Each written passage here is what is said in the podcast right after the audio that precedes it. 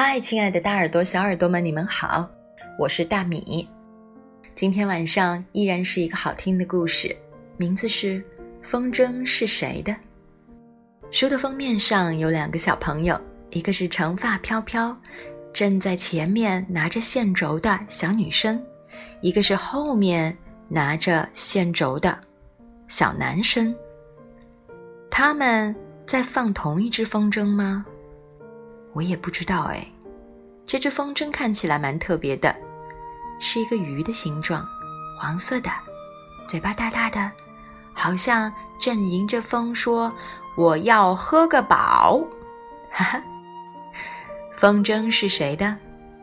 那么我们打开书来找一下答案吧。小朋友们，小板凳搬搬好，让我们开始喽。蓝蓝的天空中出现了一只黄风筝，风筝一会儿向前，一会儿俯冲下来，又急速地向上飞去，尾巴上的羽毛飞舞着。风筝是从哪里飞来的呢？黛西抬头看着天空，随后发现了风筝线，她朝着那个方向跑了过去。上山下山，又穿过一片田野，黛西最后来到了镇子边上一座大房子前面。她看见一个小男孩站在房子前的花园里，手里正拿着放风筝的线轴。黛西羡慕极了，就透过房子外面的栅栏，使劲儿往里面看。小男孩看见黛西走过去，打开了院子的门。你好，小男孩友好的打着招呼。我叫威廉。威廉把线轴递给黛西，风筝在黛西的手里一松一紧，黛西开心的笑了。威廉教黛西怎样控制风筝，风筝在空中一会儿沿着直线飞行，一会儿打着圈儿的飞，一会儿冲下来。看上去好像变大了一样。威廉教黛西怎么把风筝拉到近处，风筝向低空飞来，发出沙沙的摩擦声。威廉又教黛西怎么让风筝飞得更高，风筝旋转着飞向更远处。黛西跟着风筝跑起来，穿过大门，穿过田野，顺着山坡跑上去。又顺着山坡跑下来，他一直盯着在空中跳舞的风筝，始终没有回过头。回到家，他把风筝藏了起来，藏在谁也找不到的地方。黛西每天都把风筝拿出来看一看，但是却没有再放过。有一天，他实在忍不住了，他把风筝带到了山上，松开线轴。牵着风筝开始奔跑，风筝随着风的力量飞了起来。黛西一点点放线，让风筝自由自在地飞翔。风筝越飞越高，越飞越远。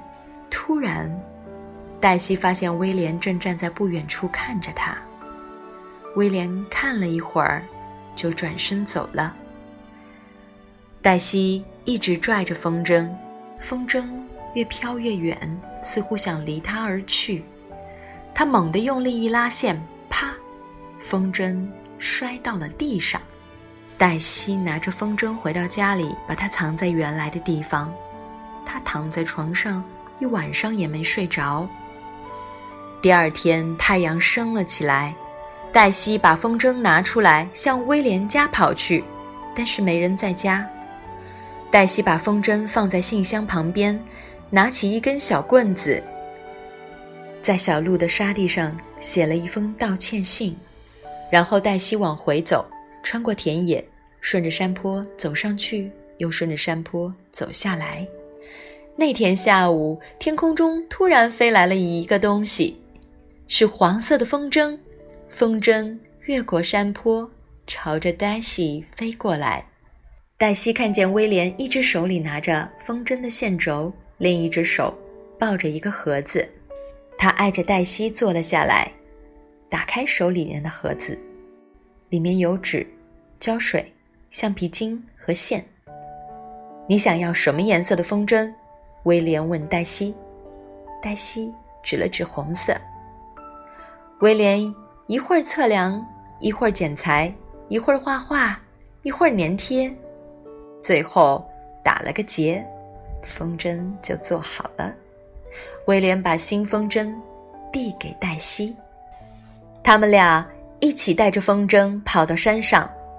蓝蓝的天空上，黄色的风筝和红色的风筝在一起欢快地跳着舞。我们的故事就说完了。从一个黄色的风筝变成两只风筝，不一样颜色的风筝。是谁教会黛西放风筝的？是威廉。后来，在黛西归还了风筝之后，威廉又来找他了。他为他做了什么？另外一只风筝。这是一个关于原谅他人、收获友情的暖心故事。黛西非常喜欢威廉的黄风筝，于是悄悄地把风筝拿回家藏了起来。有一天，威廉看见黛西正拿着自己黄风筝在放，但他什么都没说，转身走了。回到家的黛西一晚上都没睡着。第二天，他带着风筝去找威廉，威廉不在家。黛西给他写了一封道歉信。看到留言的威廉会怎么做呢？小朋友们，我们都已经知道了。那么，生活当中你有没有像威廉或者像黛西这样的好朋友呢？有没有什么事情令你们之间的友谊有变化了呢？看了这个故事，不知道对你有什么样的启发？好吧，故事都是慢慢融化在生活里的，就像是这些插画家、作家从生活里把这些故事提炼出来。我相信有一天你们都会明白的。今天就是这样，晚安，See you next time。